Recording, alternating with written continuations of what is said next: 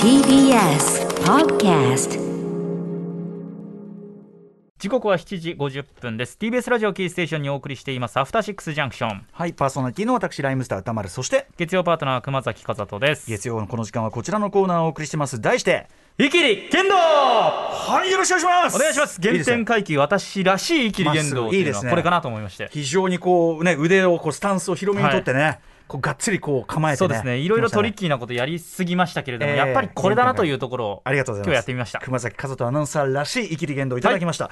ということで、人間誰しも浮ついた時や気が大きくなった時、テンションが上がりすぎて生きった言動をしてしまうことありますよね。ありますけれど小さくまとまった人生より恥をかいてても、でっかく生きった経験があった方がこんなけようなにメールが送れたりして楽しいじゃないか。そうだそんなわけでこのコーナーであなたがかつてやってしまったほにゃらら生きりを紹介していくという新人間参加のコーナーとなっております。ということで早速ですが一通ご紹介いたしましょう。ラジオネーム愚か者さんからいただいたイキリ言動です。これは私が高校1年生の時に炸裂させたファッションイキリです。まあ、ファッションイキリはね、もうイキリの王道です。当時自分の周りではウォレットチェーンが猛烈に流行っておりました。ベルトに通す時に使う罠ベルトループから財布をチェーンでつなぐ太ももにねこうふわっとチャラーンってこう下がってる。まあはい。今でもねやってる人はいますけどね。少しやんちゃな高校に通っていたためワイルドさを演出してくれるこのアイテムは人権に直結していました。人権。当然私も即導入。しかし私の財布は中学生の頃からこそこそと大切に使っているピコピコはねね。サーフブランドだって、うん。ピコの2つ折り財布。金具はつかないしチェーンの重さに負けポケットから落ちるのです。なるほどあのチェーンが引っ張っちゃうっていうのね、そのスタイルえー私は打開策として腰前のベルトループから腰の後ろのベルトループへとそのチェーンをつないだんです。あーなるほどなるほど。なるほどオーバーサイズの T シャツに隠れみ要するにその財布関係ないっていう,、うんうんうんうん。ただただその飾りチェーンになってる、はい。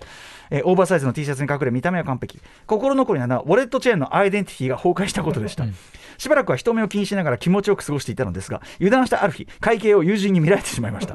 財布を出しても変化しないチェーンを見た友人はあれ？それ何につながってるの？と驚いた様子。焦りました。その時私はパワープレイで切り抜けようとしたのです。えそれ聞く？最近はこっちっしょ。むちゃくちゃです。しかし友人はいぶかしげな顔をしたまま反論せずレジを離れていきました。耳を真っ赤にし後ろを追って店を出た私はその日以降他の友人たちの質問から逃げるようにウォレットチェーンを外しました。流行に乗った気持ちだけは素敵な思い出です、うんということで。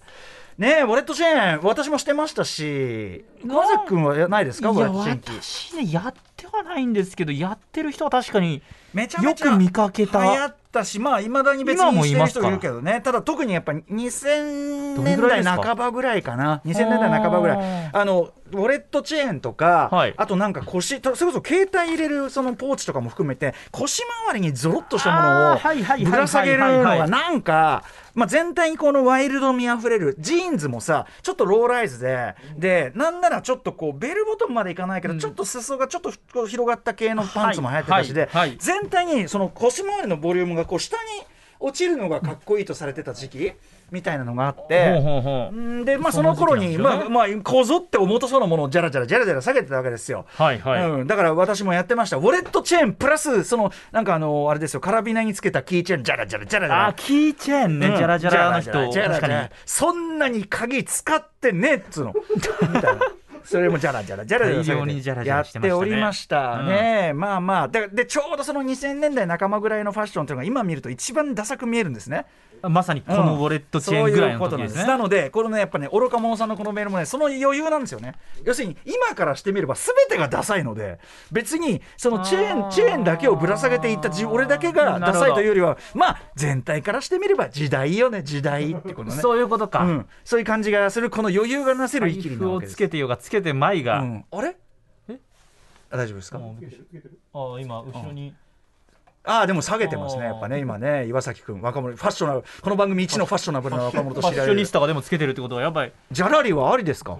ありですか？じゃらりあり？あり。あじゃらり OK らしいですよ。あージャラリありです。そうですか。やっぱお使いコーディネートによってはじゃらりもおしゃれになるやっぱこのさなんかアメリカンなバイカーなジャラリとはちょっと違うんじゃない？やっぱそれは。